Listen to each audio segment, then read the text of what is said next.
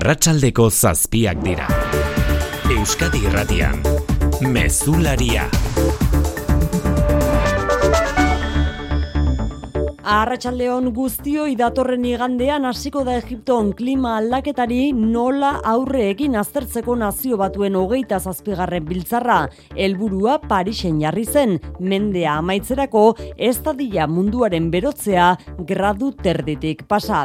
Ba Europaina da iritsi gara kopuru horretara, amarkadako gradu erdi igo da azken hogeita marrurteetan temperatura. Ala dio munduko meteorologia erakundeak landarra izagirre arratsaldeon. Arratsaldeon bai, temperaturaren igoera hori munduko batazbestekoaren bikoitza baino gehiago da gainera, hiru hamarka dauetan, hogei tamar metro mehetu dira alpetako glasiarrak eta bero horren ondorioz euria erregistratu dute historian lehenengo bider Groenlandiako punturik altuenean ekonomiaren ikuspegitik berrogei tamar mila milioi euroko kalteak eragin ditu soilik azken urtean klima larrialdiak gure kontinentean baina dena ez da negatiboa duela hiru hamarkadako datuekin alderatuz, eren bat jeitsi ditugu gaz kutsakorren isuriak Europar batasunean. Munduko meteorologia erakundearen aurre ikuspenen arabera, Europan temperaturak igotzen jarraituko du munduko bataz besteko tigora. Urrian ere antzeman dugu gurean temperaturen igoera azken bost urteekin alderatuz lau gradu terdi gorago izan dira termometroak Euskal Herrian. Gainerako lerroburuetan giroa bero bizkaiko metalgintzan ere anain zauste arratsaldeon. Oian, eh? Arrakastatxutzat jo dute sindikatuek azken greba eguna, baina oharra egin dute. Patronalak negoziazio maila desblokeatu ezean, mobilizazio gehiago izango direla, greba mugagabea baztertu gabe. Oso jendetsuak izan dira elak beraldetik eta gainerako sindikatuek bestetik deitutako manifestazioak lan hitzarmena berritzeko negoziazioa desblokeatzeko eskaria egin diote patronalari KPIaren araberako soldata igoera, subrogazio gehiago eta eteten erabilera mugatzea. Unai Orbegozo Komisiones, Mikel Etxebarria Ela eta Iratxe Azkoela. Borban jarretuko degula, behar bezala, hitzarmen berri bat lortu arte. Baina bai esaten dut argita garbi, salto kualitatibo bat eman beharko genukela. Egun gehiago, ez hiru bakarri. Bai, izan alda, FEBMek ez badu positiboki e, erantzuten, e, salto bat egongo da, hori argi dago. Eta ertzaintzaren jarrera ere salatu dute sindikatuek. Grebalari bat atxilotu dute zamudion eta beste bilangile erietxean hartatu behar izan dituzte. Gazteizko epaile batek uko egin dio aur jaio berri bat azia izenarekin inskribatzeari gutxiesgarria delakoan. Berak aukeratu du azkenean aurraren izena fonetikoki eta semantikoki antzekoa den zia deitu dio. Umearen familia jakinarazi du aziaren itzulpenetako bat semena delako egin dio lauko epailak inskripzioa egiteari aurrez gurasoak erregistrorakoan zirenean azia ezin zutela onartu esan zieten izen propio gisa ez zegoelako erregistrorik. Neska jaio berriaren familiak goragoko instantzia judizialetara joko du bere helburua lortzeko zia ez baino azia bezala erregistratzea umea.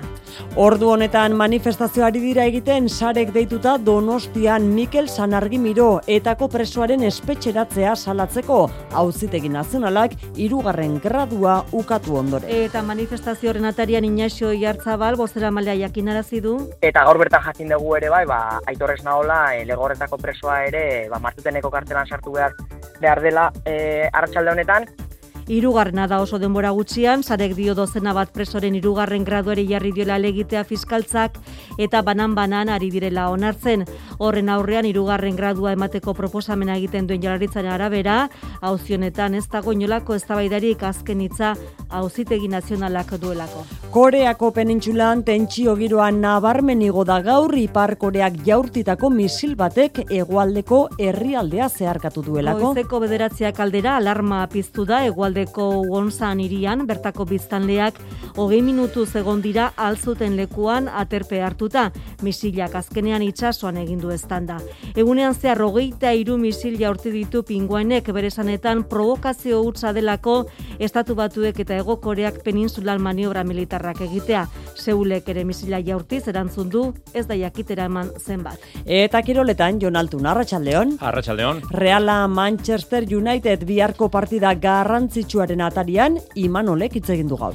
Argi eta garbi esan du, bi gol sartu beharko dituztela multzoko lehenengo postua ziurtatzeko, ez du inundik inora ere emaitzarekin espekulatu nahi. Bajak izan arren, taldearengan fedea dauka horiotarrak eta gai ikusten du reala deabru gorriak garaitzeko. Deialdian, Alex sola da berritasuna. Bi partida jokoan uneotan, hasi berriak dira biak, Eibar Lugo eta Levante Alabes Gloriosas, golik ez da, atletiken berriz, juri bertxitxek aitortu du, ez duela lehen bezain beste gozatzen futbolean jokatzen. Pilotan, materiala apartatu dute eskurdiek eta peio etxe berriak. Lauterdian, hiru aldiz neurtu dituzte indarrak, denetan eskurdia nagusitu da orain arte. Finalerako txartela egongo da jokoan larun batean. Sarrera guztiak agortu dira labriten. Eta saskibaloian, txapeldunen ligan jokoan da Bilbo Basketen partida Bosnian, igokeak berrogeita zazpi Bilbo Basketek berrogeita bat, atxean aldira iristeko minutu baten faltan, eta Eurokapen, idekak eta lointekek ordu bete barru zortzietan ekingo diote lanari.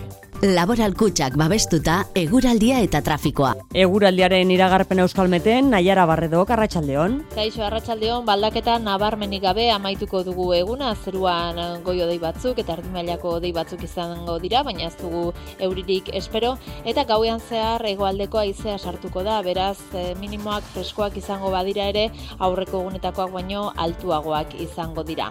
Eta biharko egunari begira, ba, aldaketa espero dugu, fronte batek goitik bera aldatuko du eguraldia eguerditik aurrera batez ere. Goizean hegoaldeko haize zakarra espero dugu eta ostarteak ikusiko baditugu ere ez dugu baztertzen euri pikin bat egin dezakenik puntualki. Dena den eguerdi partean arratsaldeko lehen orduetan haize aldaketa espero dugu. Ipar mendebala sartuko da, gainera indartxu sartuko da kostaldean eta horrekin batera freskatzera egingo du eta euria ere denera edatuko da. Beraz, arratsaldean giro euritsua izango dugu, zaparradak botako ditu non nahi eta iparmendebaldeko haize horrekin giroa freskoa izango da. Beraz, giro nahasia izango dugu bihar, batez ere guarditik aurrera, haizetsua eta euriare egingo du. Trafikoan arazori baiana. Ez da goinolako eragozpenik segurtasun saian esan digutenez. Sartu irten bat jarraian ordiziatik ere txapeldun izan diren azken amar gaztetatik txapeldunena aukeratu baitute gaur kortariako julen arburuak eramandu garaikurra erik aznal. Hala da, azte azken eroko azokarekin batera egin dute gaur goizean ordizian, ordizia txapeldun gaztaren hogeita mabozgarren edizioa bertan. Urtero bezala iraileko gazta txapelketan garaile izan diren azken amar urtetako gaztandegiak aritu dira leian, hau da 2000 eta hogeita bi urte arteko txapeldunak. Bederatziko mamalau puntu lortutak kortariako julen arburu izan da garaile eta urrezko gazta ere jaso du gaztagileak sortziko mabos puntu baino gehiago lortu dituelako. Zer lanen zeitzeko ilusa hondi du, beti saiatzen zara bezain ongi prestatzen, eta bai, bai, jazta bai aurten lortu du, eta Otik, ezin gara kexatu. Bigarren urtez jarraian bera zarburu garaile, bigarren saria segurako ondarre gaztandegiko eneko goiburuk jaso du eta hirugarrena hilarduiako lalezeko eligorrotxategik. Eta beste sari baten berri ere bai sarrera honetan gaur jakinerazi duelako Gipuzkoako aldundiak elkar taldearen zat izango dela urrezko domina menderdian euskara eta euskal kultura sustatzeko egindako lana aitortu nahi zaio elkar taldeari abenduaren amaseian jasoko du Gipuzkoako urrezko domina. Arratxaldeko zazpiak eta zortzi minutu ditugu teknikan eta errealizazioan Xanti Gurrutxaga eta Xabier Iraula lagun azaruaren biko mezulari honetan. Euskadi Irratian, Mezularia. Oiane Perez. Eta azken ordukoan New Yorketik aurrikuspenak bete egin dira eta estatu batuetako erreserba federalak zeigarren aldiz igo ditu interes tasak jarraian oraintxe jakinerazi berri duten datua hori, arratsaldeko zazpietan puntuan, euneko 0,irurogeita amabosteko igoera izan da espero bezala inflazioari aurre egiteko. Helburuarekin New Yorkeragoa zuzenean Amaia Uri Arratsaldeon Arratsaldeon Erreserba Federalak dolararen prezioa igo du berriro. 0,75 puntu igo ditu interestazak euneko 3,75 eta euneko lau artean utziz. Eta martxotiko na onartu duen zeigarren gorakada da honakoa. Izan ere, estatu batuetan inflazioak ez du atxedenik ematen, langabezia tasa basua denez eta lana dutenez kontsumitzen jarraitzen dute estatu batuarrek, eta ondorioz banku zentralak ez du lortzen ekonomia ostea. Sei egun baino ez dira falta hauteskunde legislatiboetarako eta hause da estatu batuarren kezka nagusia. Inflation is really concerning right now. Prices are just soaring. Economically, it's hurting us. Minutu batzuk barru prentxaurrekoa emango du Jeron Powell Erreserba Federaleko presidenteak eta erantzun beharko duen galdera da ean noraino igoko dituzten interestazak. Estatu batuetan ez ezik Europan ere adi egongo dira, Erreserba Federalaren neurriek domino efektua izaten baitute Europako Banku Zentralean. Beste iragarpen bat jaurlaritzak egin duena, Espainiako Espazio Agentziaren egoitza Euskal Autonomia Erkidegora ekarri nahi duela eta horretarako hautagaitza aurkeztu duela Maialen Arratibel. Bai, jaurlaritzaren hautagaitzak aurrera egingo balu, hiru parke teknologikoetako batean kokatuko litzatekela, ala aurreratu du arantxatapia sailburuak. Hiru parke teknologikoak bakoitzak bere arlo egokia izan dezake lotuta bai espazioari, bai aeronautikari eta baita ere medikuntzari, benetan berrikuntza irikia eta talentuaren alde egiten degulako eta baditugulako ahalmenak edozein leku hoietan gure hautagaitza hau aurkezteko. Aurre ikuspena da, datorren urtarrierako martxan egotea Espainiako Espazio Agentzia berria, boston milioi euroko aurrekontuarekin eta beraz urtea amaitzerako espero da proiektua esleituta egotea. Leia horretan, Nafarroak ere aurkeztekoa du bere hautagaitza eta zerrenda nahiekin batera gongo lirateke Sevilla, Teruel edo Kanarietako hautagaitzak. Tapiak ala ere uste du Euskadikoak badaukala aukerarik argi berdea jasotzeko, sektore aerospazialaren alde apustu sendoa egin delako azken urteotan eta horri esker gogo gogoratu du adibidez, irurogeita mar satelitek euskal teknologia daramatela eta sektoreko negozio volumena ere handitzen ari dela amar urtean bere balioa iruko iztuta.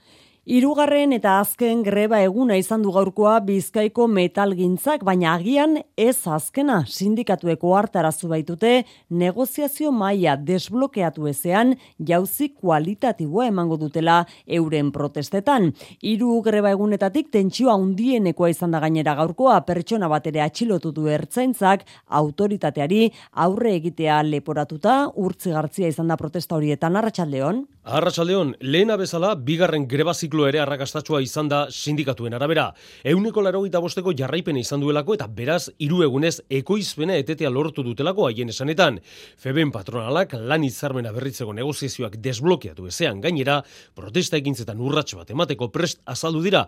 Unai urbe oso komisiono sobreras, Jose Maria Rojo UGT, Mikel Etxebarriela eta Iratxe Azkuelab. Febemi argi eta garbi utzi, borban jarretuko degula, enen behar bezala, hitzarmen berri balortu arte. Todo lo que queremos hacer es un llamamiento a las, a las empresas para que faciliten movimientos de una manera seria en la mesa negociadora. Baina bai izaten dut argita garbi, salto kualitatibo bat eman beharko genukela. Egun gehiago, ez hiru bakarrik, egun desente gehiago. Bai, izan alda, FBMek ez badu positiboki e, erantzuten, e, salto bat egongo da, hori argi dago. Aldarrikapenek bere horretan jarraitzen dute, besteak beste KPIaren araberako soldata iguera, subrogazio handitzea eta eteteak ere gehiago mugatzea, sindikatuak aserre, jaurraritza sustengatzen duten bi alderdi politikoekin, hau da, EAJ eta peserekin, ertzaintzak jarrera udarkorra eragutsi duelako piketi informatzaileetan.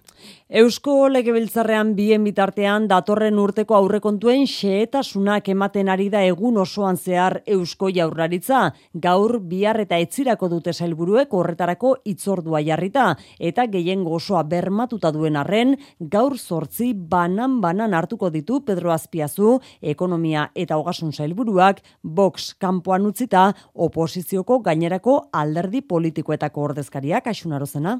Bai, datorren asteazkenean goizeko bederatzi terdietan EH Bildu, amaiketan elkarrekin Podemosiu eta amabiterdietan PP Ciudadanosekin itxi ditu itzorduak Pedro Azpiazuk eta espero du negoziazio hori serioa eta errealista izatea. Lehen dakere, lehen pertsona agertu du akordio bat lortzeko interesa. Aurrekontu esparruan adostasun serioak landu al izateko zuen borondateaz ziur nago. Baina aitortu du zaila izango dela egiturazko aldaketako nartzea, kritika zorrotzenak EH Bilduk egin ditu betiko aurrekontuak direla hauek salatu du, ez handiagoak, ez da sozialagoak ere, eta txikira jokatzen ari dela jaularitza leire pinedo. Beti jarraitzen dute eskema berbera. Testinguru honetan zerbitzu publikoen mantentzea helburutzat izatea txikira jolastea da zailburu jauna. Ambizio gutxi eta ausardia ez ez. Elkarrekin Podemos iuk ez ditu egiturazko aldaketak eskatuko, plantillak eta inbertsio publikoa indartzea baizik, PP Ciudadanosek ere luzatu dio eskuan jaularitzari aurrekontu proiektua hobetzeko. Amala mila eta berre milioi euroko aurrekontua da, jaularitzako nartu eta orain oposizioarekin negoziatuko duena. Ekonomikoki egoera nahasia den arren, izpi positiboak ere badaudela dio Pedro Azpiazuk, hori bai, kezka berretsi du dioenez Euskal Enpresei etzaizkielako behar bezala iristen Europako funtsetako baliabideak. Esan dugu, saiez sail, ari direla sailburuak euren aurrekontuak aurkezten, Josu Erkoreka segurtasun sailburuak esaterako, ertzentzaren autoak eta baliabide informatikoak hobetzeko konpromiso hartu du, eta bestetik erdira geitsiko duela ala iragarri du datorren urteko arkautiko ertzen promozioa. Horrez gain, baso zutei aurre egiteko helikoptero edo urregazkin bat alokatzeko diru partida bat ere jaso du. Berari dagozkion aurrekontuetan jaularitzak ez du sekula lako aparaturik eduki. Orain artekoek salbamendurako eginkizunak soili betetzen bai zituzten bada merkatua eta beharrak ikertzen hasi direla adierazi du Josu Erkoreka sailburua datorren urtean posible bada erosketa gauzatzeko inguruan e, dauden beste autonomi erkidegoak eta bar zenolako baliabideak dauzkaten eta horren gara beraz okatzen ari gara orain arte guretzat ez ezaguna den esparru batean eta beti foru aldundekin batera eurek ere ba, honetan e, eskumena e, kompetentzia daukatelako. Lan eta enplegu sailburuak idoia mendiak jakin erazitu berriz, mila eta eun milioi euro kudeatuko dituela, ia erdia gizarte prestazioetara bideratuta, formakuntzan gazten kontratazio areagotzen eta lan ere muan emakumen berdintasuna lortzeko egingo den ahalegina ere azpimarratu du ikuskarien kopuru ere haundituko da. Aurrekontu honek ikuskapeneko hiru plaza gehiago eta azpi ikuskapeneko beste bat barne hartzen ditu. Aurreko ekitaldietako igoerekin jarraituz, baina dakizuenez ez daude beteta. Baina bokazioa sustatu nahi dugu, plaza horiek betetzeko eta etorkizunean plantilla hori handitzen jarraitu izateko pres dagoen jendea egondadin. Ekonomia garapen zailak bestalde, bosteun milioi euro baino gehiago bideratuko ditu, hainbat sektoretako enpresa digitalizatu, eraldatu eta babesteko. Horrez gain, arantxa tapiak iragarri du berrogei milioi euroko partida bat bideratuko direla, ura agentziara saneamendu eta arazketa zerbitzuak hobetu eta uolden aurrean erresilientzia hobetzeko. Bada beste modu bat erretirorako aurrezteko. Azalpen argi ezan bardu. Etorkizuna nola planifikatu ondo uler dezazun. Dena azaltzen dizun horbaitek soilik lagun diezazuke erretirorako aurrezten. Gure gestoreek adibidez, laboralkutsaren biziaro aurreikuspen planak. Azaldu, ulertu, erabaki. Laboralkutsa, bada beste modu bat. Zientzia, teknologia eta berrikuntzako plana Euskadi 2008 mar. Euskadi zientifikoa, teknologikoa eta berritzailea. Eta talentua guztiaren oinarria. Amazortzi mila zeieun milioi euroko inbertsioa. Partekatutako kompromisoa berrikuntzan liderrak diren Europako eskualdeen artean kokatzeko. Eusko jaurlaritza. Euskadi. Auzolana. Nahi alduzu kulturak gipuzkoan meta egitea? Amabos proiektuk behar dute zure laguntza eta crowdfunding kanpainak jarri dira abian. Eta lortzen duten eurobakoitzeko kultura departamentuak beste bat jarriko du. Lau mila zazpireun erabitarte. Piztu meta. meta.gipuzkoa.eus webgunean. Gipuzkoako foru aldundia. Etorkizuna orain.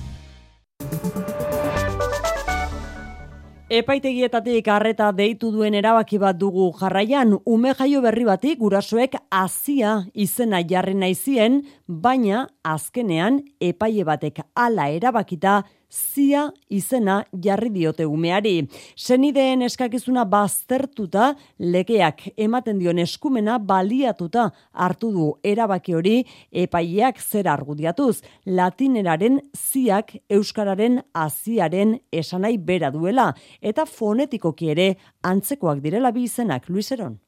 Gurasoak urriaren hogeita bian jaiotako neskatsoa azia izenarekin erroldan sartzen saiatu bai, baina ezinean gazteizko epaile batek oztopatuta. Rosa Maria Manteiga aitaren aldeko amamak azaldu duenez aziaren itzulpena giza azia giza ulertu omen du epaileak gutxi esgarritzat joaz. Horren ordez, latinerazko zia izena inposatu du epaileak, erna muin baino ez duela esan nahi eta fonetikoki antzekoa dela argudiatuz. Zenideak azarre, ez daude prest onartzeko eta neskatxoari azia izena jartzeko helburuarekin jarraitzen dute. Rosar Maria Manteiga. Fonética y semánticamente eh, es muy parecido. Eso lo deciden ellos. La niña... Jaio berriaren amamaren arabera, ofizialki zia bada ere azia da bere izena, gurasuek maitasunez jarrita.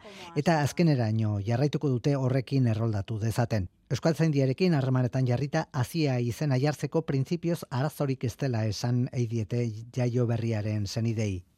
Donostiako kaleetan martxan da sarek deitu duen manifestazioa Mikel Sanargimiro presoaren espetxeratzea salatzeko auzitegi nazionalak irugarren gradua ukatu ondoren. Bada manifestazio horretan jakinerazitu sarek berdin gertatu zaiola irugarren preso bati ere larraiz garmendia. Aitor Esnaola legorretarra gaur bertan sartuko da martuteneko espetxean jaurlaritzak emandako irugarren graduari audientzia nazionalak elegitea jarrieta gero. Xabiera Tristain izan zen lehena, astelenean Mikel Sanargimiro preso donostiarra eta gaur Aitor Esnaola espetxe zaintzako epaileak aginduta. Gerta erauek salatzen jarraituko dutela esan du Inaxio Jartzabal sareko bosera maleak. Nostena bat preso daudela epaiaren zai edo rekursoaren erabakiaren zain, nik esan argi miro ere, ba, bueno, tamalez bide bertik joan da, eta gaur bertan jakin dugu ere bai, ba, aitorrez nahola, e, legorretako presoa ere, ba, martuteneko kartelan sartu behar, behar dela e, arratsalde honetan, eta horrek erakusten digu, ba, oraindikan e, lanean jarraitu behar degula, benetan, e, e, ekarbizitza eta bake hori denon artean eraikin nahi baldin badegu.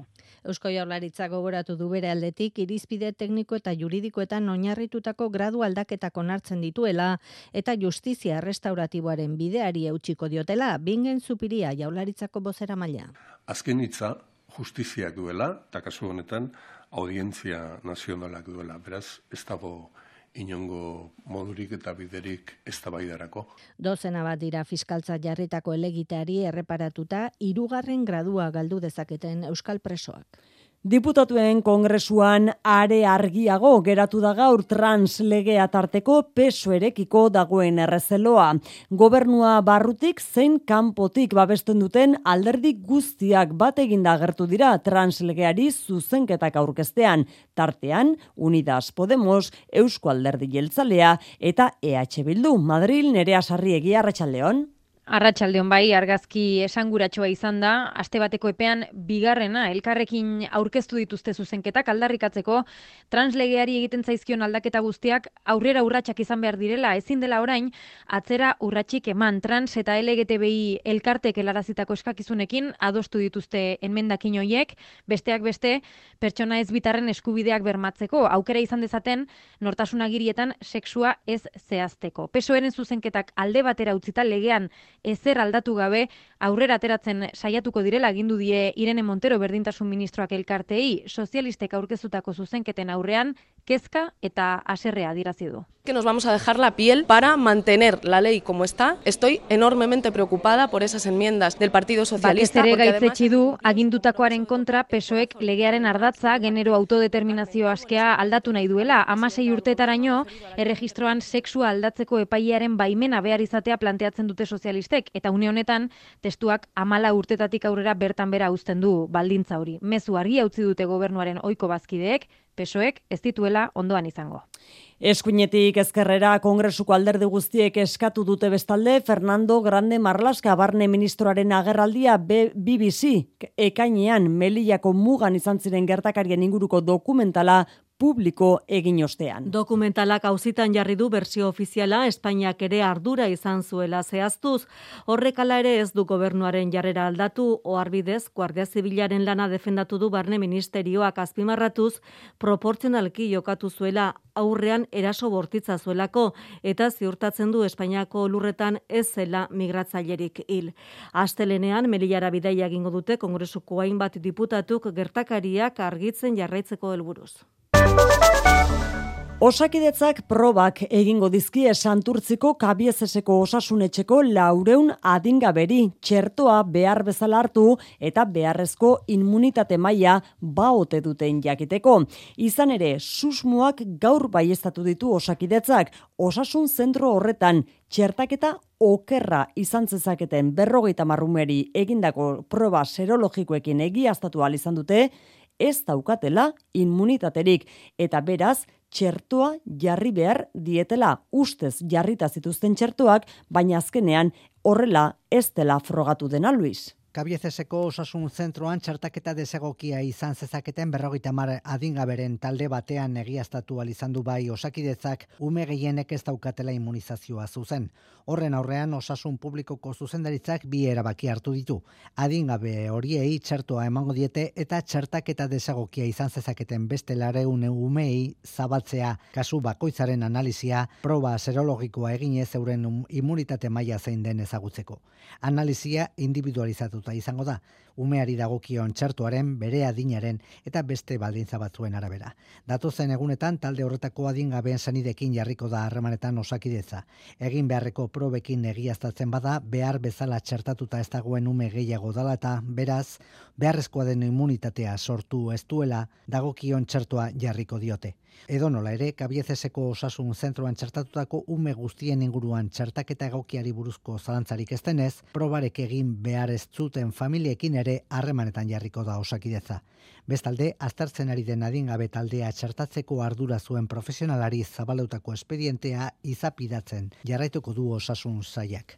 Txertoa zari garen honetan esan, osasun zaila hasi dela griparen kontrako txertoa herritar guztiei jartzen txanda hartu nahi duenak, osakidetzaren webunearen bitartez, edo norbere osasun zentrora deituz egin beharko du, edo zein adin izan da ere.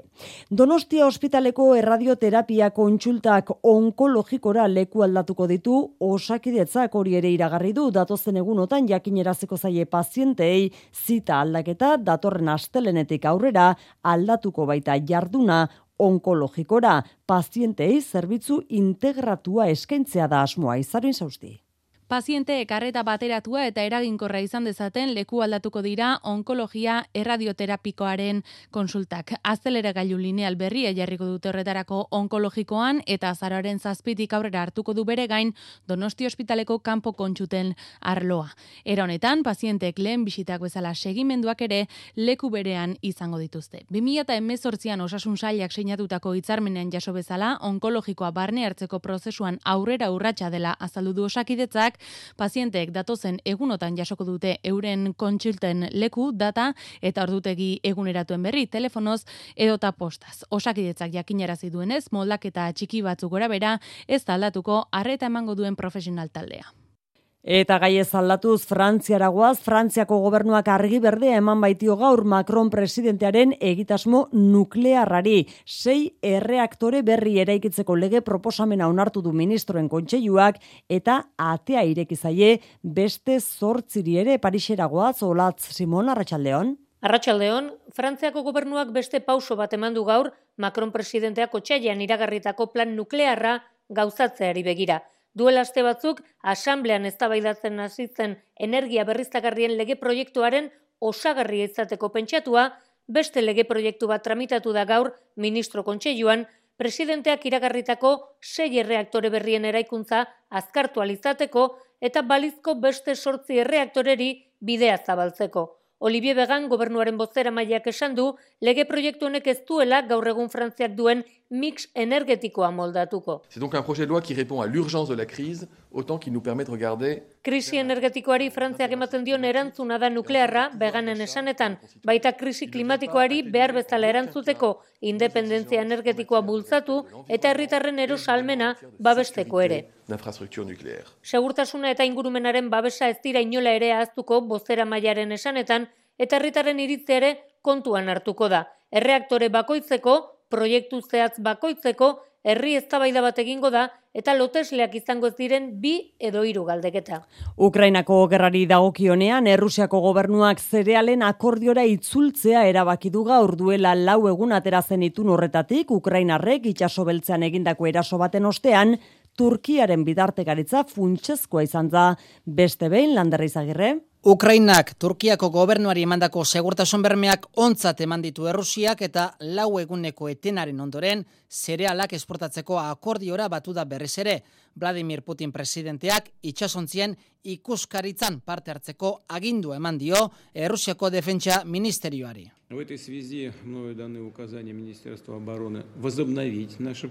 Baina akordioa eteteko eskubidea ere aldarrikatu du Putinek Ukrainak berriz ere arauak hausten baditu. Hori da Moskuren bertsioa itxaso beltzean egindako dron erasorako Ukrainak zerealen korridorea erabili zuela.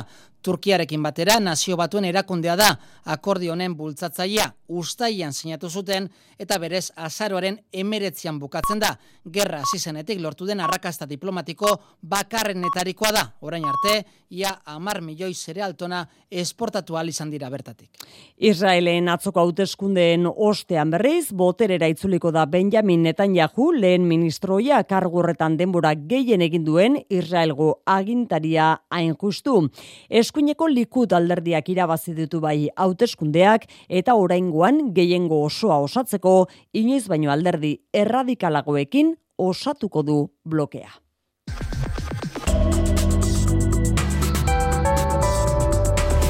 Euskadi Irratian Eguraldia eta trafikoa. Trafikoan arazorik ez ordu honetan, eguraldiaren iragarpen euskalmeten nahiara barredok. Baldaketa nabarmenik gabe amaituko dugu eguna, zeruan goio dei batzuk eta ardimailako dei batzuk izango dira, baina ez dugu euririk espero, eta gauean zehar egoaldeko aizea sartuko da, beraz eh, minimoak freskoak izango badira ere, aurreko egunetakoak baino altuagoak izango dira. Eta biharko egunari begira, ba, aldaketa espero dugu, fronte batek goitik bera, aldatuko du eguraldia egorditik aurrera batez ere.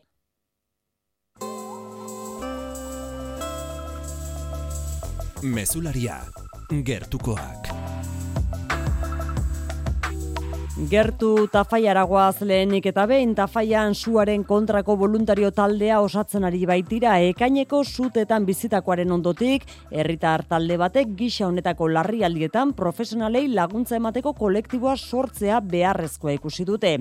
Momentu zirurogeita mar pertsona daude eta erakundeen laguntzarekin formakuntza saioak egin nahi dituzte 2008 irurako taldea prest egondadin aitor perez. Tafaia eta inguruko herrietan muturreko egoera bizi izan zuten ekaineko zuteetan suhiltzailekin batera herritar asko lanean ibili ziren suaren bidea oztopatzeko baina kasu askotan suaren kontrako borroka horretan ezin izan zuten parte hartu. Estaba aquí y tampoco podía ayudar, porque claro, no tienes el equipo Javier Adot, sortu berri den taldeko buruetako batek azaldu digunaren arabera udasierako zute horietan sentitutako impotentzia gogorra izan zen. Ondorioz eta euren herrietan gerta daitezken larrieldeetara begira taldea osatzea bururatu zitza Ez dituzte profesionalen lanak egin nahi, hau da, suteen kasuan esaterako, tafailan suhiltzaile parke bat izan da voluntario talde honek egingo lituzken lanak, logistikoak, laguntzakoak edo prebentziokoak izango lirateke. Tafaiako suaren kontrako voluntarioa taldea denarren, inguruko herrietako jendea ere badago, eta tafailatik kanpo edo zein larrialdietan lan egingo luketela azaldu digu. Edo zein kasutan momentuz taldearen osatzen lanetan daude, eta datozen asteetan zehaztuko dituzte egingo dituzten lanak. Euren helburua da 2023rako prest egotea etor daitezken larrieldietan lagundu alizateko. Donostiako udalak Eusko Jaurlaritzaren laguntzaz amabi milioi terdi bideratuko ditu altza auzoa bizi berritzeko. Eunda hogeita lau etxe bizitza birgaitzeaz gain formakuntza eta enplegu plan berezia jarriko dira martxan. Langabezia tasa altua duen auzo honetan iratibarrena.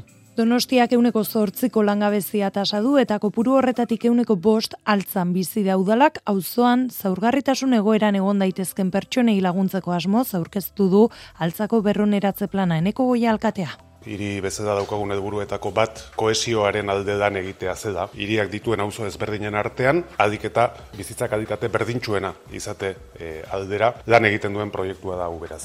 Horrela auzoan daudenia bederatzi mila etxe bizitzetatik, eundagoita lau erabat birgaituko dira, irisgarritasuna hobetu, zeguzki panelak jarriz edota zero kotako igogaiuak eraikiz, baina etxe bizitzetako birgaitzetatik aratago joan nahi izan dute, eta horregatik, gune berde eta parkeak berritu edota energia komunitateak sortzeaz gain, enplegu programa bat ezareko da Marisol Garmendia Ekonomia eta Ekologia, zinegotzia. Jartzen ditu bitarteko beharrezkoak langabezi tasa hori nolabait e, arintzeko inklusio planak, e, lan planak eta eziketa planak baita ere martxan jartzeko. Birgaitzelan guztiak 2008 bosgarren urterako amaituta egotea aurre ikusten da.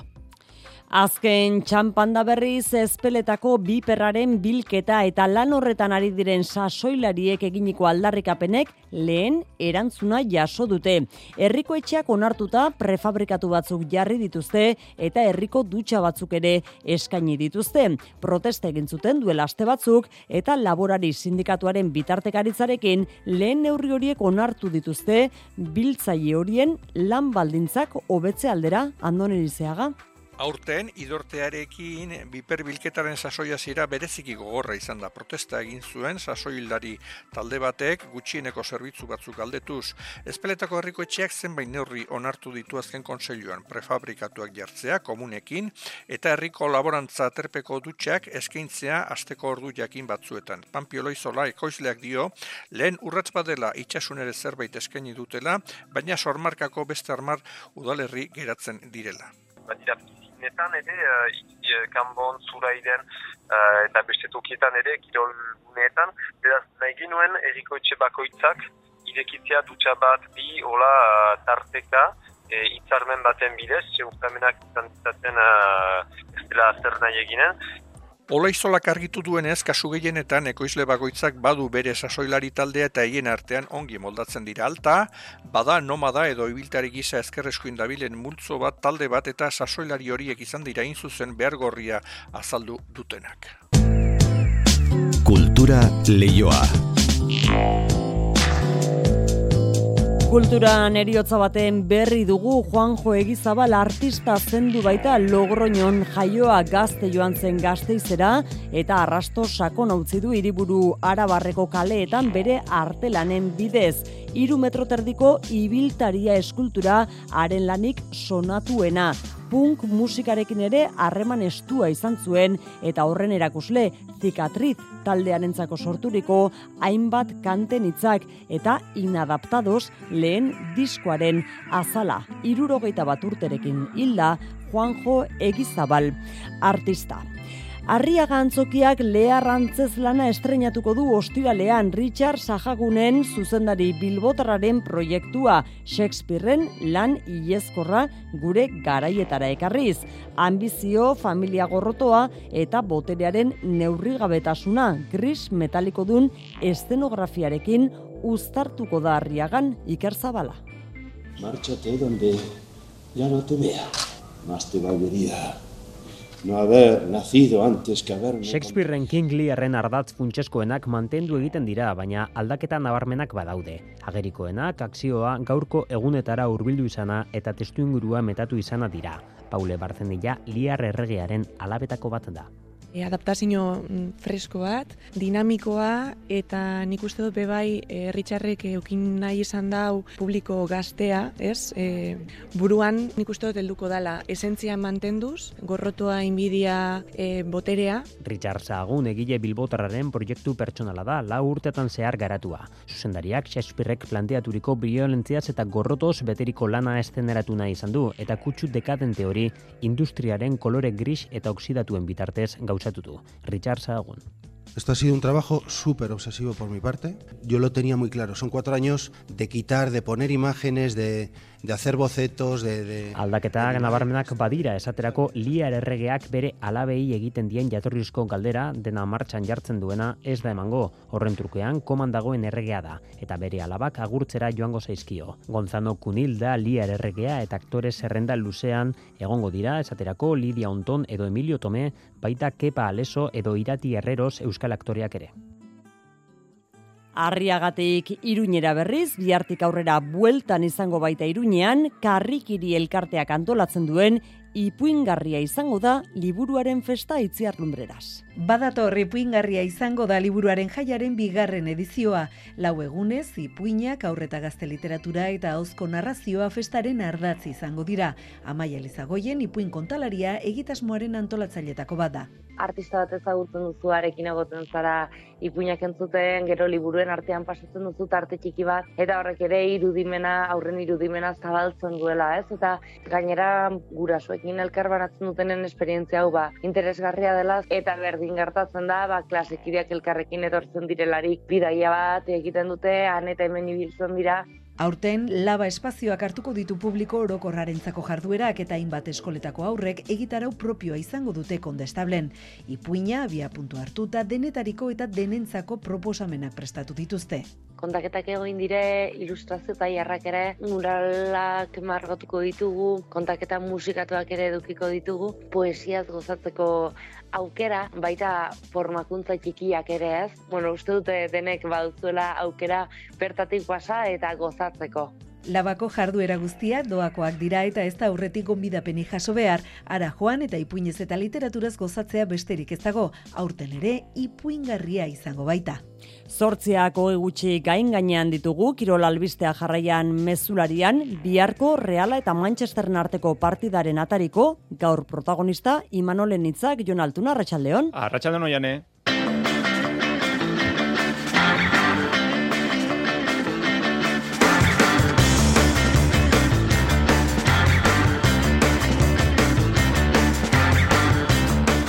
Eta Imanolek argi eta garbi esan du, bi gol sartu beharko dituztela multzoko lehenengo postua ziurtatzeko. Ez du inundik inora ere emaitzarekin espekulatu nahi, bajak izan arren taldearengan fedea dauka horiotarrak eta gai ikusten du reala deabru gorriak garaitzeko. Deialdian, Alex Sola da berritasuna. Futbolarekin jarraituta bi partida uneotan eh, jokoan bigarren mailan Eibar eta Lugoren artekoa berrogei garren minutuan daukagu, lehenengo zatian golik ez da, eta Levante eta Alabes Gloriosasen artekoan ere golik ez da berrogeita bat garren minutuan. Atletiken berriz, Juri Bertxitxek aitortu du, onartu du, ez duela lehen bezain beste gozatzen futbolean eh, jokatzen. Gaurko saioan entzungo ditugu bere hitzak. Pilotan materiala apartatu dute eskurdiak eta peio etxeberriak lauterdian hiru aldiz neurtu dituzte indarrak, denetan eskurdia nagusitu da orain arte. Finalerako txartela egongo da jokoan larun batean, sarrera guztiak agortu dira labriten. Saskibaloian txapeldunen ligan jokoan da Bilbo Basketen partida Bosnian, igokeak berrogeita amasei, Bilbo Basketek berrogeita amasei, irugarren laurden amaitzeko lau minuturen faltan. Eurokapen, idekak eta lointekek sortzietan hogei minutu eskasbarro ekingo diote lanari. Txirrendularitzan Kern Farmak inigo elosegi fitxatu du. Kern Farmaren azken fitxaketa da 2000 eta hogeita irugarren urterako. Azken hiru denboraldiak mobistarren egin ditu hogeita lagurteko zierbenarrak. Eta emakumezkoetan idoia erasok hiru urtez luzatu du laboral kutsarekin zeukan harremana 2000 eta hogeita boster arte. Herrikiroletan asteburuan jokatuko da emakumezkoen Euskal Herriko Aizkolari txapelketa zortzi emakume hariko dira leian mungian. Horietako batekin nerea arruti debutariarekin hitz egin dugu. Entzule lagunok, arratsaldeon eta ongi etorri kirolaren tarte honetara. Donostiar, Realearenan, bihar arratsaldean Europa Ligan partida handia daukagu. Reala, Manchester United. Eta jakina, Euskadi Erratian zuzen zuzenean jarraitzeko aukera izango duzue. Maitan urbietak eixo arratsaldeon. Arratsaldeon, Jon. Ez da egunero jokatzen, Manchester United bezalako taldi, talde baten aurka eta ikusmina handia da. Asko dagoelako bihar jokoan, maitane? Bai, asko dago jokoan eta seinale oso ona da Manchester United bezalako talde baten eh, kontra jokatu ahal gau handia da biharkoa eta horregatik familia txuri urdin guztiarengan ilusioa da nagusi. Imanol Alguazil. Izugarrizko ilusioarekin, e, gogotxu e, partida handia, beste bat, ja azkenengo urtetan partida handi asko izan dira, reale e, gainezka, e, nire ustez e, saletu guztiak izugarrizko ilusioarekin, jokalariak baita, nik baitare jokatu horretik ilusioa. Bihar garrenez neurtuko dituzte indarrak Realak eta Manchesterrek bost partida horietatik bi galdu ditu talde txuri urdinak eta bakarra izan da gol bat baino gehiagoko aldeagatik hain zuzen ere Turinen jasandako utxe eta laukoa. Imanolek ez du partida hori entzun ere egin nahi pentsa txemaoliden lankideak braisi galdetu nahi izan dio horren inguruan eta entrenatzaile horiotarrak moztu egin dio. Imanolek buruan azken bi partidak ditu Old Trafforden irabazi berri dutena eta orain bi denboraldi utxean berdindutako ura. Izugarrizko respetoa, zer gaitik e, aurrean daukagun taldea, ba, bueno, beti esateten bezala Championseko e, talde bada, baina, bueno, kapazak izan gian, no? Han irabaztea, eta, bueno, zer gaitik ganez bilar.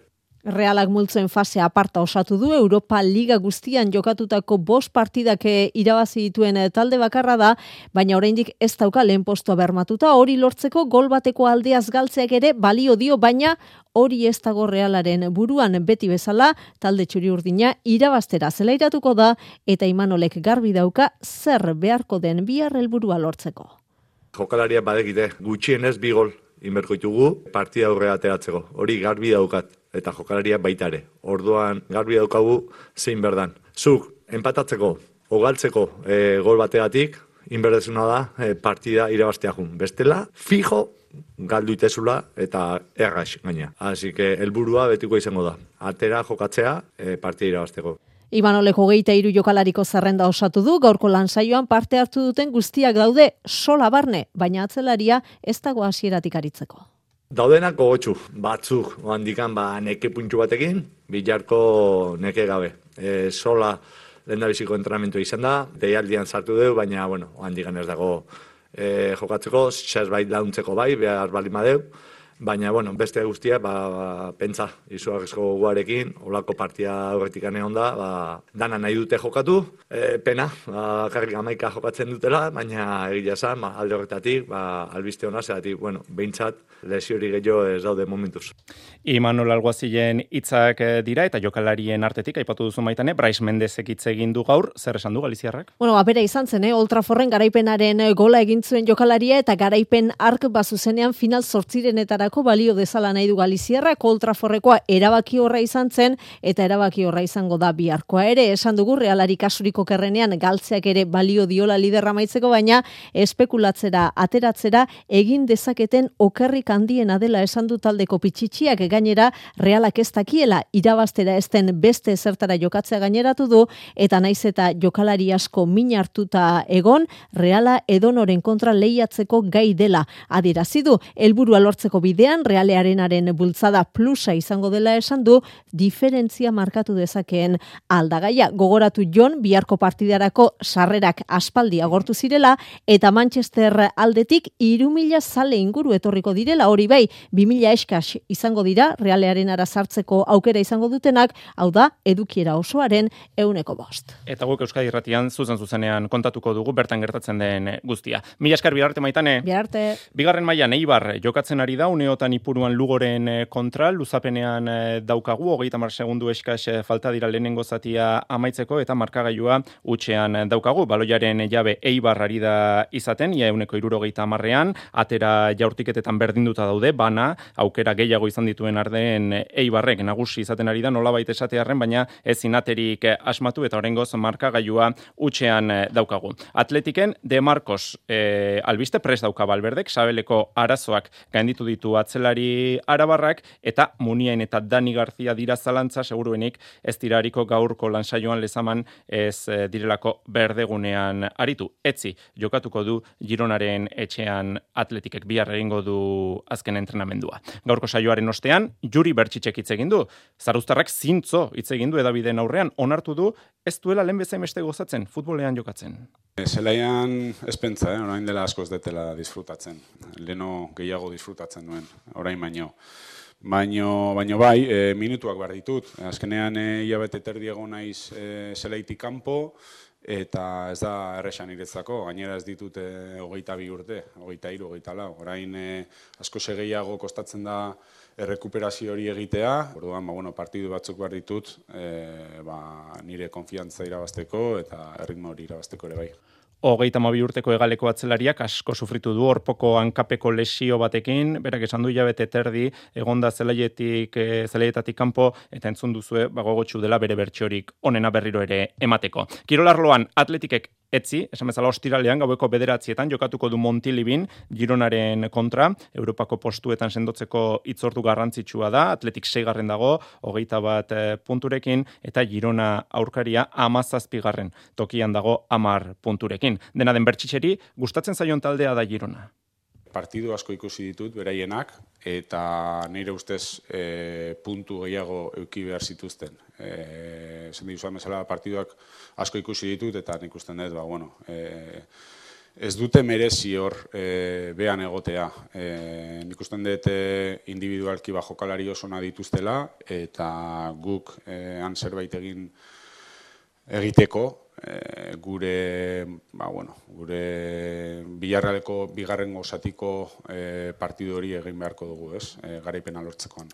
Osasunan lehiak eta batzordeak txartela kendu dio Lukas Torrori, Valladoliden aurka ikusi zuen txartela erdilariak, osasunak errekurritu egin zuen eta errekurtso hori onartu egin dute. Falta bat egiteagatik aterazion arbitroak txartela, baina bera izan zen e, zapaldu zutena. Bestalde, zeharka bada ere osasunari lotutako beste albiste baten berri ere izan dugu gaur, txatxoko udet entrenatzaileak argu gabetu du zeltak, Carlos Carbalal, Portugaldarra da entrenatzaile berria. Osasunak balaidozen jokatuko du larun batean, arratsaldeko seiterdietan. Emakumezkoetan, alabez gloriosas jokatzen ari da, levanteren zelaian, atxeen aldira iritsi berria da partida, markagailua utxean daukagu, golik ez daukagu. Raul Jaen, entrenatzailearen debuta da gaurkoa Mikel Crespo egotzi ostean. Puntu bakarra dauka, e, alabesek, azken aurreko postuan dago zelkapenean, eta pitinga-pitinka hasi beharko du. Irunaka biltzen, ba, gero arazoak ez izateko denboraldi amaieran.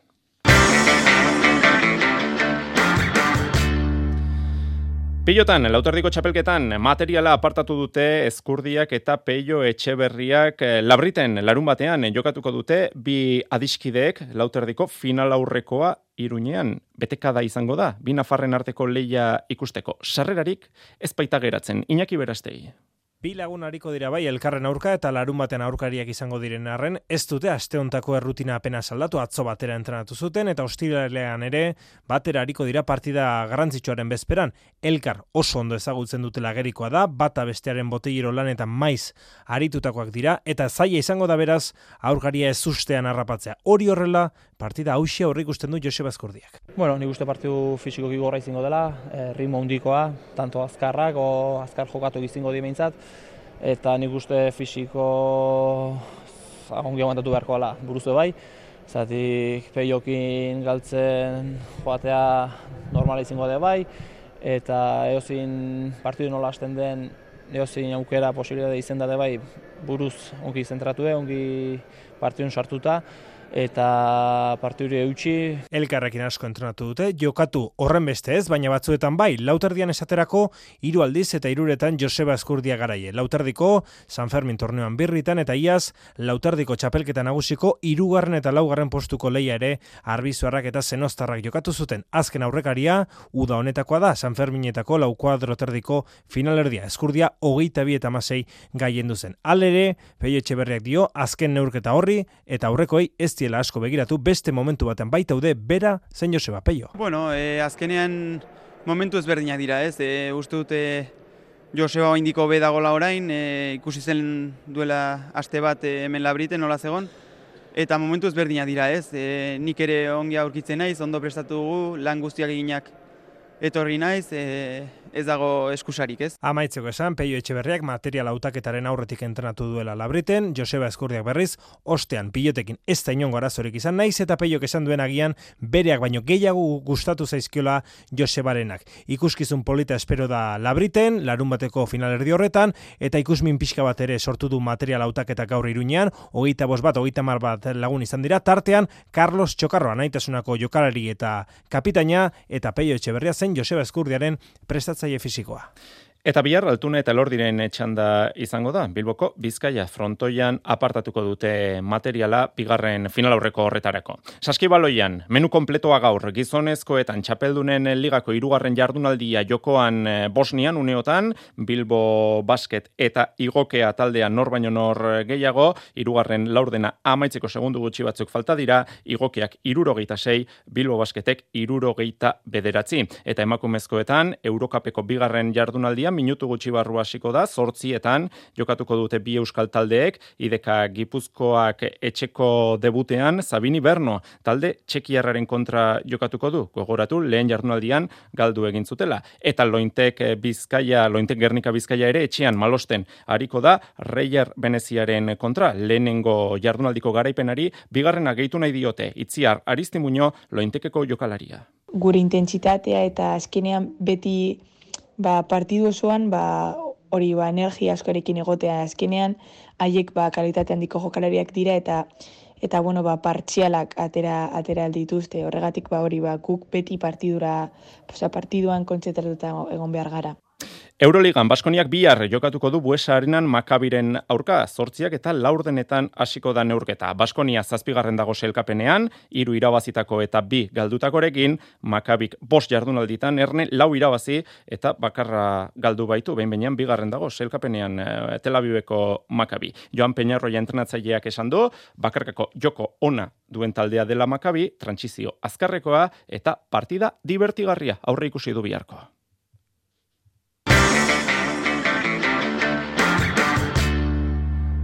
Txerrendularitzan, merkatua albiste, inigo elosegi, azken irurteak eh, mobistarren egin dituen eh, gazteak, kern farmarekin sinatu du, eta emakumezkoetan, idoia erasok irurtez luzatu du laboral kutsarekin zeukan harremana 2000 eta hogeita bostera arte. Oso pozik nago ez, taldean jarritzeagatik, e, batez ere taldekideekin oso gustora nagoelako, Eta, bueno, etxerindulari bezala, e, azien, e, azteko aukera daukalako taldearekin batera, ez? Duan, bueno, urtauetan hori izango da nire burua, pixkanaka, pixkanaka azten joatea, eta ea noraino iritxean naizen ikustea hogeita irurte zazpikoetan Espainiako txapeldun izan zen iruindarra iraupeneko proban eta baita erloiupekoan ere eta Europako eta munduko txapelketetan lehiatu zuen gainera. Jurani Blanco Mallorcarrak 2000 eta hogeita laura arte sinatu du, Jurani Blancok brontzea eskuratu zuen maila absolutuan eta gizonezkoetan esan dizu egue, inigo elosegi zierbenako igotzailearen fitxaketa hori, Kern Farmaren 2000 eta hogeita irura begira azken fitxaketa izan da inigo elosegirena. Azken txampan, errikirolak, aizkora garaia da udazkera, udazkena, eta datorren igandean mungian, sortzi emakumezko, hariko dira lanean, Euskal Herriko aizkora txapelketako finalean. Laugarren ekitaldia izango da, nerea sorondok irabazi ditu aurreneko hiru ekitaldiak, eta guk gaur kirolegez debutari batekin, nerea arrutirekin hitz egin dugu. Jose Maria Paolaza. Euskadiko emakumezkoen aizkora txapelketak laugarren ekitaldia izango du. Datorren igandean da itzordua matxin plazan mungian amabiterdietan. Etan izango dira sortzia izkolari. Hautagai nagusia aurreko hiru ekitaldiak irabazi dituen Nerea Sorondo, baina Nerea Arruti lehen da biziko aldiz bertara gogotsu dua. Bere lehen da biziko txapelketa esanai bereziko lehiaketa da Euskadiko txapelketa. Bai, egia zen, e, ikutu oso, espeziala daka, gaina nel da biziko urtia da, eta ordune are eta espeziala gua izango, bai. Eta tartean Sorondo egonda eta aurreko hiru ekitaldiak berak irabazita, zer dio Nerea Arrutik? Bai, egia esan azkenen nerea sorondok e, urtea dara mazki, e, bea da Euskadiko txapelduna, eta orduan bea da azke irabazteko zera, guzti, papel eta guztik, ez? Eta gainera, bilaka erabaten lekuko nerea sorondok duela lau urteko ekitaldia hogei minutuan burutu zuen, eta orain urrena iaz amabos minutu pasatxoan. Beraz, hobekuntza desentekoa egurretan aldea egongo baldin bazen ere, nere arruti bera ala ere txapel biladua. Bueno, eh, nere arruti kaldu nahi ingo du, beste txapelketan bezala, pues azkenen dena, dena matea jungo da, eta ea, ea txapela etxea eamateko, eamatea dake mai. Beti irabazteko, bueno, plaza bateatzea irabazteko grinekin, orduan, eh, alde un guzti emango dugu, bai. Bi aipatu ditugu, baina beste dozen erdi lagun ere bai, laien epikabea, usuan zorregi Beatriz Tanko, Maika Aristegi, Xanta Sousa eta Irati Astondoa. Egin beharreko lana ohikoa da, bakoitzak bost pagoen borre baki behar. Kana erdiko bat, berrogeita bostontzako bi enborreta, beste bi hogeita amaseiontzakoak. Eskubaloian EHF European eh, Ligan bidaso irunek galdu egin zuen atzo gauean Fuxe Berlinen eh, kantxan hogeita malau eta hogeita bederatziko emaitzaz. Jon Azkuek amargola egin zituen, baina ezin izan zuten garaipenik eh, eskuratu markagailuan uneren batean ere berdin dute joan ziren arren. Jon Azkue. Bukaeran saiatu gea ja eh, indar, indar eskasi horrekin baino, baino goguakin e, partiai buelta ematen eta eta ezinezko izan da. Mm, abantaia gehiagia eman dio gero, gero partia ira izateko. Eta bueno, ba, e, pena bat, pena bat, orokorren. Lehen jardunaldian multzoen fasean aguan salantaz eh, Portugaldarrari, talde Portugaldarrari irabazi egin zioten, bigarrena entzun berri duzue, galdu egin zuten Berlinen atzo, eta hirugarrena hogei egun barru jokatuko dute. Artalekun motor talde Ukrainarraren kontra.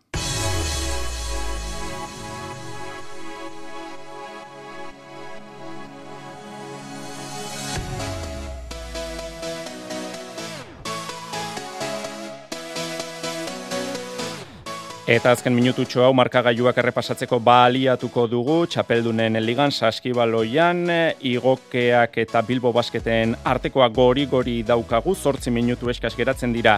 Partida amaitzeko laugarren laurdenean igokea talde Bosniarrak 78, Bilbo Basketek 72. Eta futbolean atxeen aldian dauzkagu jokoan diren bi partidak gizonezkoetan Smartbank ligan, bigarren mailan ipuruan, Eibarrekuts Lugokuts eta Liga Fn emakumezkoen ligan, Levantek Uts, Alabez Gloriosasek Uts, bi partidak atxeen aldian daude. Gure aldetik besterik ez, agur. Iluntzeko zortziak dira. Euskadi Irratiko Informazio Zerbitzuak albisteak. Arratxaldeon berriz ere guztio, jazaroaren biko albistegiaren errepaso azkarrak senatura garamatza lehenik eta behin. Euskara ez da ofiziala izango Europan, aukera hori ukatu dute euren botoarekin, pesoek eta alderdi popularrak senatuan ere asarriekin. Bai, aurka bozkatu dute PPek eta Voxek eta abstentziora jo du PSOek eta horrek bertan bera utzi du Junts Perkatek erregistratutako proposamena Espainiako gobernuak Europar Batasunaren erakundeetan euskararen katalanaren eta galegoaren ofizialtasuna sustatu zezan ustailean Espainiako eta Kataluniako gobernuen arteko elkarrizketa mailaren bileran adostutako konpromisoetako bat izan zen. Gobernuak hitz eman zuen orduan Bruselan hizkuntzako ofizialen erabileraren aldeko apustua egingo zuela baina senatuan jarrera aldatu du pesoek Santiago Castella, senatari sozialista. No hagan del catalán un juego electoral, un refugio donde atrincherarse identitariamente. Mozioak talde katalanen eta euskal taldeen babesa izan du, hain zuzen, Euskalderdi jeltzaleak salatu du sozialisten abstentzioak peperekin eta boxekin lerrokatzen dituela, eta gaineratu du, agerian uzten dituela, Euskadin, Espainiako gobernuak dituen ordezkariek, azken egunetan helarazi dituzten mezuak. Hori senatuan Euskara izpide epaitegietan ere anain zausti arratsaldeon. Arratsaldeon. Gazteizko epaile batek uko egin dio aur jaio berri bat azia izenarekin inskribatzeari gutxi esgarria delakoan berak aukeratu du aurraren izena fonetikoki eta semantikoki antzekoa den zia deitu dio. Umearen familia jakinarazi du aziaren itzulpenetako bat semena delako egin dio lauko epaileak inskripzioa egiteari aurrez gurasoak errekristora joan zirenean, azia ezin zutela onartu esan zieten izen propio gisa ez zegoelako erregistrorik. Neska jaioberriaren familiak goragoko instantzia judizialetara joko du bere helburua lortzeko, zia ez baino, azia bezala erregistratzea umea. Aurrikuspenak bete egin dira eta estatu batuetako erreserba federalak zeigarren aldiz igo ditu interestasa. Euneko 0,irurogeita amabosteko igora da reserva federalak iragarri duena inflazioa euneko bira murrizteko helburuarekin eta egoera gehiago iragarri ditu Jerome Powell presidenteak. Today, the FOMC raised our policy interest rate by 75 basis points. Erabaki honekin momentu zeuneko iruirurogeita amabost eta lauren artean utzi du diruaren prezioa martxotik eman den zeigarren igoera.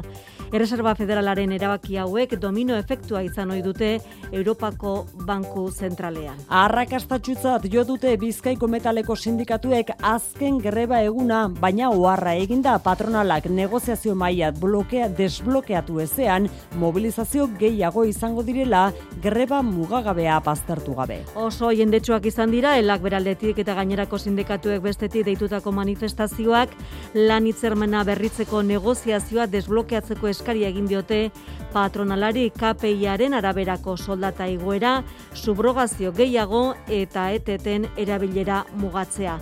Unai Orbegozo Komisiones, Mikel Etxebarria Ela eta Iratxe Azkuela. Borban jarretuko degula, behar bezala, hitzarmen berri bat lortu arte. Baina bai izaten dut argita garbi, salto kualitati bat eman beharko genukela. Egun gehiago, ez hiru bakarrik. Bai, izan alda, FBMek ez badu positiboki e, erantzuten, e, salto bat egongo da, hori argi dago. Eta ertzaintzaren jarrera ere salatu dute sindikatuek. Grebalari bat atxilotu baitute zamudion eta beste bilangile erietxean hartatu behar izan dituzte. Donostian berriz amaitu berria sarek deitutako manifestazioa Mikel Sanargimiro etako presoaren espetxeratzea salatzeko auzitegi nazionalak irugarren gradua ukatu ondoren. Eta manifestazio horren atarian Inaxio Iartzabal bozera maleak jakinarazi du. Eta gaur bertan jakin dugu ere bai, ba, aitorrez nahola, e, legorretako presoa ere, ba, martuteneko kartelan sartu behar behar dela e, arratsalde honetan. Hirugarrena da oso denbora gutxian, sarek dio dozena bat presoren hirugarren graduari jarri diola elegitea fiskaltzak eta banan-banan ari direla. Onartzen horren aurrean, hirugarren gradua emateko proposamena egiten duen jaularitzaren arabera, hauzionetan ez dago inolako eztabaidarik azken hitza auzitegi nazionalak duelako. Errepidetan ana zein dagoera? Ez dago aparteko arazori segurtasun saian esan digutenez. Eguraldiari dagokionez aldaketa espero da bihar arratsalderako. Euskalmet Naiara Barredo. Baldaketa nabarmenik gabe amaituko dugu eguna zeruan goio dei batzuk eta erdimailako dei batzuk izango dira, baina ez dugu euririk espero eta gauean zehar hegoaldeko haizea sartuko da, beraz eh, minimoak freskoak izango badira ere aurreko egunetakoak baino altuagoak izango dira. Eta biharko egunari begira, ba, aldaketa espero dugu fronte batek goitik bera aldatuko du eguraldia eguerditik aurrera batez ere. Amaitu aurretek Juanjo Egizabalentzat gaurko azken hitzak 71 bat urterekin hilda artista gazteiztarra Logroñon jaioa gazte joan zen gazteizera eta arrasto sakon utzi du hiriburu arabarreko kaleetan bere artelanen bidez. Iru metro terdiko ibiltaria eskultura haren lanik sonatuena, punk musikarekin ere harreman estua izan zuen eta horren erakusle zikatriz taldearentzako sorturiko hainbat kantenitzak eta inadaptados lehen diskoaren azala. Besterik ez guraldetik bihar izango da mezularia bueltan, baina ez oiko orduan realaren partidaren atxeden aldian baizik, bihar arte ondo izan. EITB Zure komunikazio taldea.